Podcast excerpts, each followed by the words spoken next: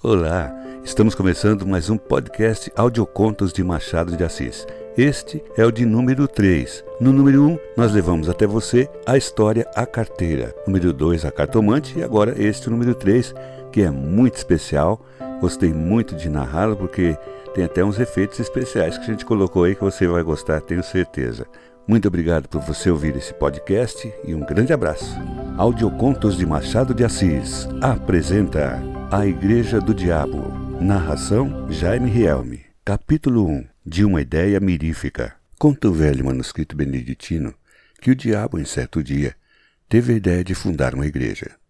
Embora os seus lucros fossem contínuos e grandes, sentia-se humilhado com o papel avulso que exercia desde séculos, sem organização, sem regras, sem cânones, sem ritual, sem nada. Vivia, por assim dizer, dos remanescentes divinos, dos descuidos e obsequios humanos. Nada fixo, nada regular. Por que não teria ele a sua igreja? Uma igreja do diabo era um meio eficaz de combater as outras religiões e destruí-las de uma vez.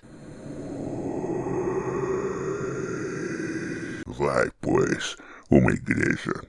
Concluiu ele. Escritura contra escritura, breviário contra breviário.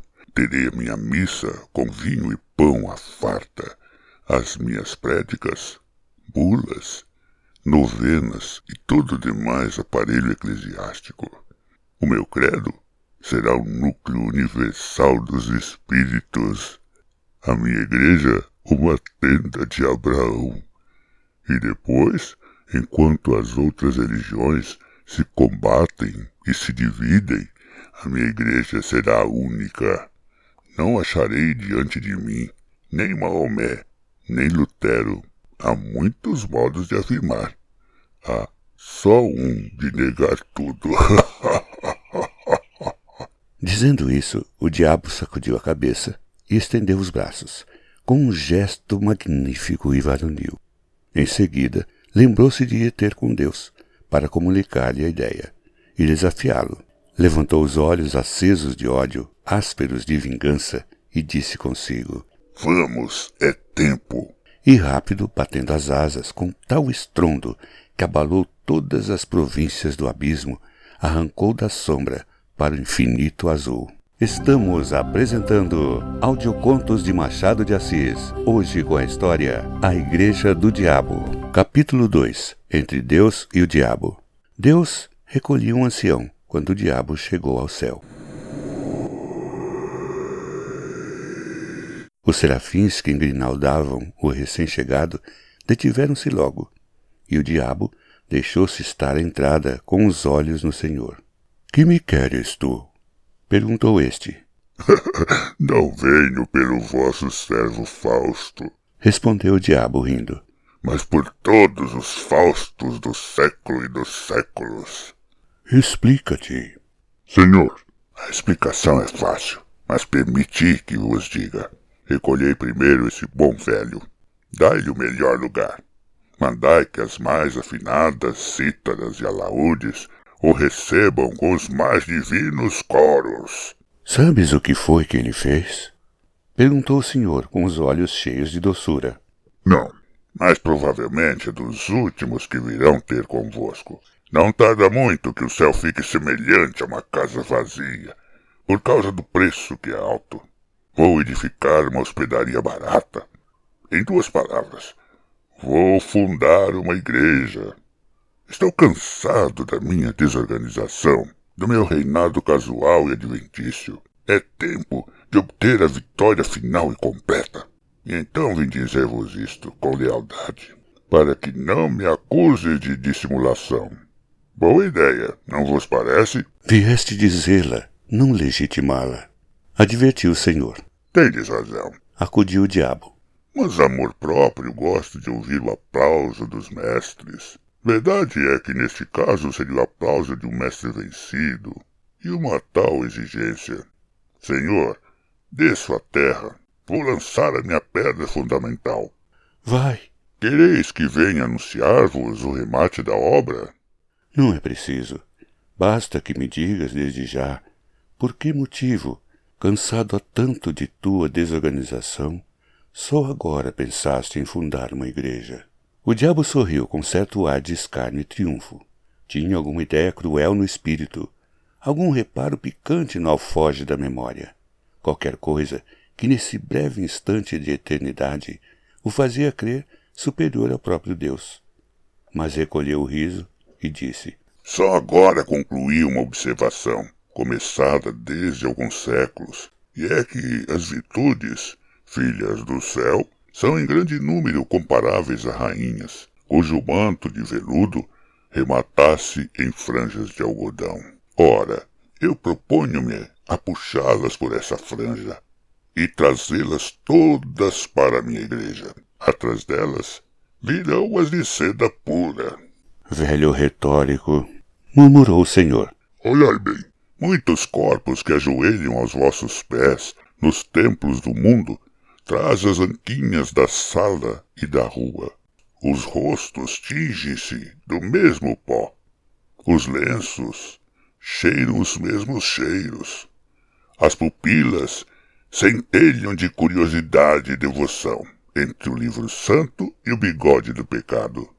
Vede o ardor, a indiferença, ao menos, com que esse cavalheiro põe em letras públicas os benefícios que liberalmente espalha roupas ou botas ou moedas ou qualquer dessas matérias necessárias à vida. Mas não, não quero parecer que me detenho em coisas miúdas.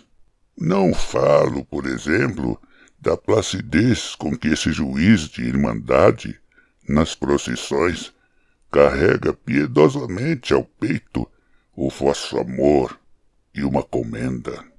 Vou negócios mais altos. Nisto, os serafins agarraram as asas pesadas de fastio e sono. Miguel e Gabriel fitaram no Senhor um olhar de súplica. Deus interrompeu o diabo. Tu és vulgar, que é o pior que pode acontecer a um espírito da tua espécie. Replicou-lhe o Senhor. Tudo o que dizes está dito e redito pelos moralistas do mundo. É assunto gasto. E se não tens força, nem originalidade para renovar um assunto gasto, melhor é que te cales e te retires.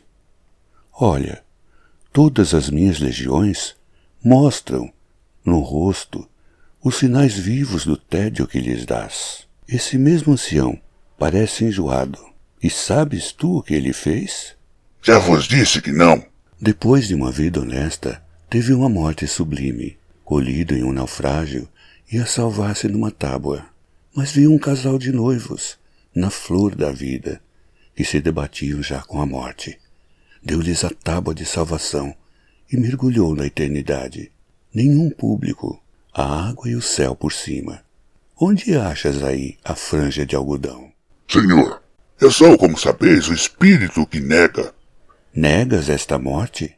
Nego tudo. A misantropia pode tomar aspecto de caridade. Deixar a vida aos outros para o misantropo é realmente aborrecê-los. Retórico e sutil, exclamou o Senhor. Vai, vai, funda a tua igreja. Chama todas as virtudes. Recolhe todas as franjas. Convoca todos os homens. Mas vai, vai. Debalde, o diabo tentou proferir alguma coisa mais.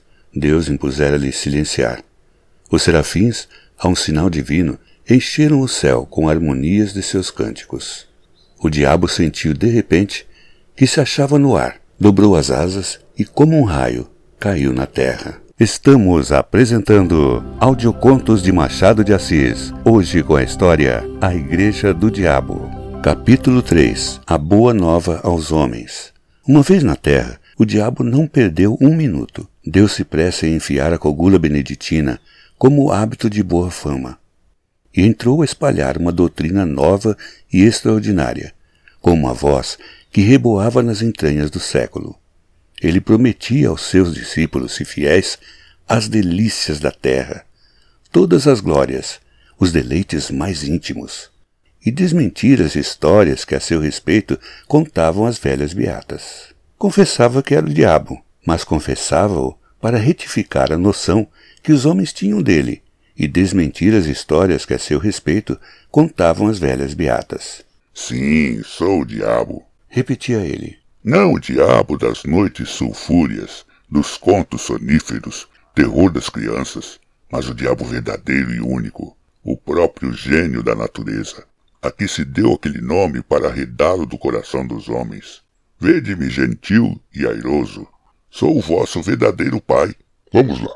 Tomai daquele nome, inventado para meu desdouro. Fazei dele um troféu e um lábaro, e eu vos darei tudo, tudo, tudo, tudo, tudo. Era assim que falava a princípio, para excitar o entusiasmo, esperar os indiferentes, congregar em suma as multidões ao pé de si. E elas vieram. E logo que vieram, o diabo passou a definir a doutrina. A doutrina era a que podia ser na boca de um espírito de negação. Isso quanto à substância, porque acerca da forma era umas vezes sutil, outras cínica e deslavada. Clamava ele que as virtudes aceitas deviam ser substituídas por outras, que eram as naturais e legítimas. A soberba, a luxúria, a preguiça foram reabilitadas. E assim também a avareza, que declarou não ser mais do que a mãe da economia, com a diferença que a mãe era robusta e a filha uma esgalgada. A ira tinha a melhor defesa na existência de Homero. Sem o furor de Aquiles, não haveria a Ilíada. Musa, canta a cólera de Aquiles, filho de Peleu. O mesmo disse da Gula, que produziu as melhores páginas de Rabelais, e muitos bons versos de Aesop. Virtude tão superior que ninguém se lembra das batalhas de Luculo, mas das suas ceias. Foi a Gula que realmente o fez imortal. Ainda pondo de lado essas razões de ordem literária ou histórica, para só mostrar o valor intrínseco daquela virtude, quem negaria que era muito melhor sentir na boca e no ventre os bons manjares em grande cópia do que os maus bocados ou a saliva do jejum? Pela sua parte, o diabo prometia substituir a vinha do Senhor, expressão metafórica, pela vinha do diabo, locução direta e verdadeira, pois não faltaria nunca aos seus com o fruto das mais belas cepas do mundo. Quanto à inveja, pregou friamente que era a virtude principal, origem de propriedades infinitas, virtude preciosa que chegava a suprir todas as outras e ao próprio talento. As tubas corriam atrás dele entusiasmadas. O diabo incutia-lhes, a grandes golpes de eloquência, toda a nova ordem de coisas, tocando a noção delas, fazendo amar as perversas e detestar as sãs. Nada mais curioso, por exemplo, do que a definição que ele dava da fraude. Chamava-lhe o braço esquerdo do homem. O braço direito era a força. E concluiu: Muitos homens são canhotos, eis tudo. Ora, ele não exigia que todos fossem canhotos. Não era exclusivista. Que uns fossem canhotos, outros destros. Aceitava a todos, menos os que não fossem nada. A demonstração, porém, mais rigorosa e profunda foi a da venalidade. Um casuísta do tempo chegou a confessar que era um monumento de lógica. A venalidade, disse o diabo, é o exercício de um direito superior a todos os direitos.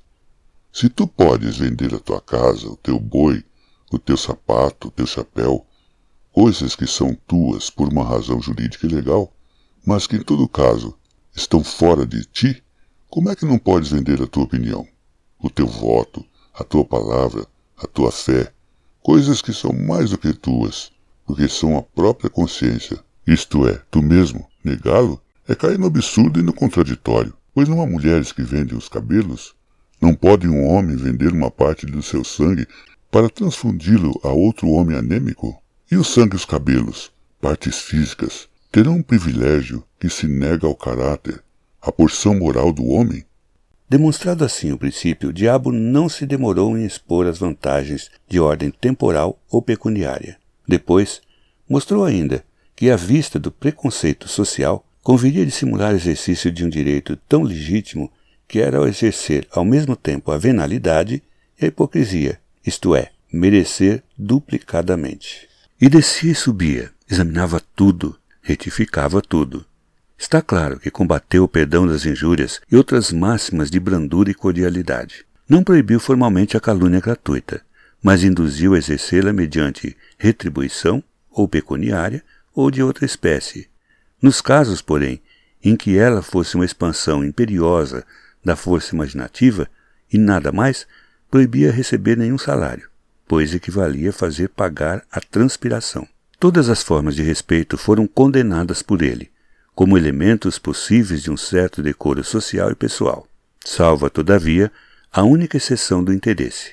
Mas essa mesma exceção foi logo eliminada, pela consideração de que o interesse, convertendo o respeito em simples adulação, era este o sentimento aplicado, e não aquele. Para rematar a obra, entendeu o diabo que lhe cumpria cortar toda a solidariedade humana. Com efeito, o amor do próximo era um obstáculo grave à nova instituição. Ele mostrou que essa regra era uma simples invenção de parasitas e negociantes insolváveis. Não se devia dar ao próximo senão indiferença. Em alguns casos, ódio ou desprezo. Chegou mesmo à demonstração de que a noção de próximo era errada. E citava esta frase de um padre de Nápoles, aquele fino e letrado Galliani, que escrevia a uma das marquesas do antigo regime: Leve a breca o próximo, não há próximo.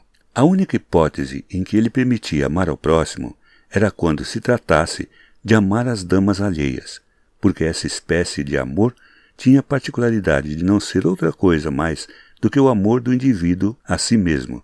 E como alguns discípulos achassem que uma tal explicação, por metafísica, escapava à compreensão das turbas, o diabo recorreu a um apólogo. Cem pessoas tomam ações de um banco para as operações comuns, mas cada acionista não cuida realmente senão dos seus dividendos. É o que acontece aos adúlteros. Este apólogo foi incluído no livro da sabedoria. Estamos apresentando Audiocontos de Machado de Assis, hoje com a história A Igreja do Diabo. Capítulo 4 Franjas e Franjas A previsão do diabo verificou-se. Todas as virtudes cuja capa de veludo acabava em franja de algodão, uma vez puxadas pela franja, deitavam a capa às urtigas e vinham alistar-se na igreja nova. Atrás foram chegando as outras, e o tempo abençoou a instituição. A igreja fundara-se. A doutrina propagava-se. Não havia uma região do globo que não a conhecesse, uma língua que não a traduzisse, uma raça que não a amasse. O diabo alçou brados de triunfo.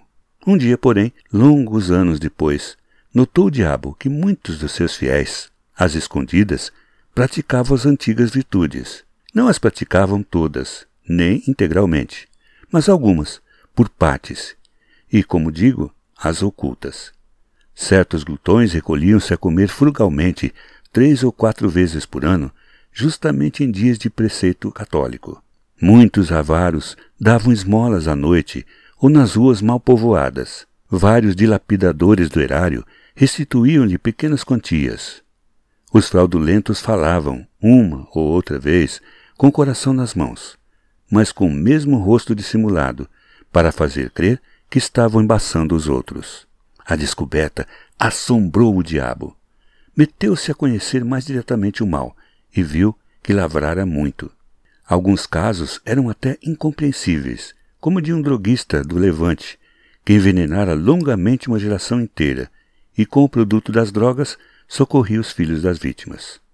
No Cairo, achou um prefeito ladrão de camelos, que tapava a cara para ir às mesquitas. O diabo deu com ele a entrada de uma. Lançou-lhe em rosto o procedimento. Ele negou, dizendo que ali roubar o camelo de um drogomano. Roubou-o, com efeito, à vista do diabo, e foi dá-lo de presente a um muezim, que rezou por ele a Alá. O manuscrito beneditino cita muitas outras descobertas extraordinárias, entre elas esta, que desorientou completamente o diabo. Um de seus melhores apóstolos era um calabrês, varão de cinquenta anos, insigne falsificador de documentos, que possuía uma bela casa na campanha romana, telas, estátuas, biblioteca, etc. Era fraude em pessoa. Chegava a meter-se na cama para não confessar que estava são. Pois este homem não só furtava ao jogo, como ainda dava gratificações aos criados. Tendo angariado a amizade de um cônego, ia todas as semanas confessar-se com ele, numa capela solitária e conquanto não lhe desvendasse nenhuma das suas ações secretas, benzia-se duas vezes, ao ajoelhar-se e ao levantar-se. O diabo mal pôde crer tamanha leivosia, mas não havia que duvidar. O caso era verdadeiro. Não se deteve um instante. O pasmo não lhe deu tempo de refletir, comparar e concluir do espetáculo presente alguma coisa análoga ao passado. Voou de novo ao céu, trêmulo de raiva, ansioso de conhecer a causa secreta de tão singular fenômeno. Deus ouviu-o com infinita complacência. Não interrompeu, não o repreendeu, não triunfou sequer daquela agonia satânica. Pôs os olhos nele e disse-lhe: Que queres tu, meu pobre diabo? As capas de algodão têm agora franja de seda, como as de veludo tiveram franjas de algodão. Que queres tu? É a eterna contradição humana. Fim do conto A Igreja do Diabo de Machado de Assis. Narração Jaime Rielme.